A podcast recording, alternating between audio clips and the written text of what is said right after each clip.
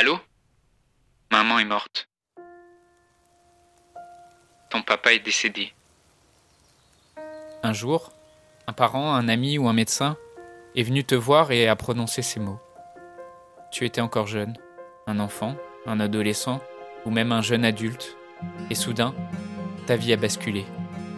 À partir de ce jour, la tristesse et la dureté de la mort, se sentir incompris des autres, isolé et seul, et ça impacte encore ta vie aujourd'hui.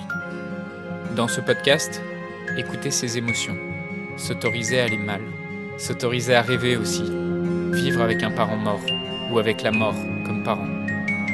Dans un monde où vivre un deuil est encore tabou, où ça signifie être jugé, provoquer de la gêne, de l'incompréhension quand ce n'est pas de la pitié, comment des orphelins comme nous, qui avons vécu très tôt la mort d'un parent, qui ne voulons pas porter ce poids sur nos épaules toute notre vie, ni qu'il impacte nos relations actuelles, comment pouvons-nous y donner un sens nouveau, construire des relations plus profondes et surtout, comment nous reprenons le pouvoir sur nos vies Mon nom est Johan et bienvenue chez les orphelins résilients.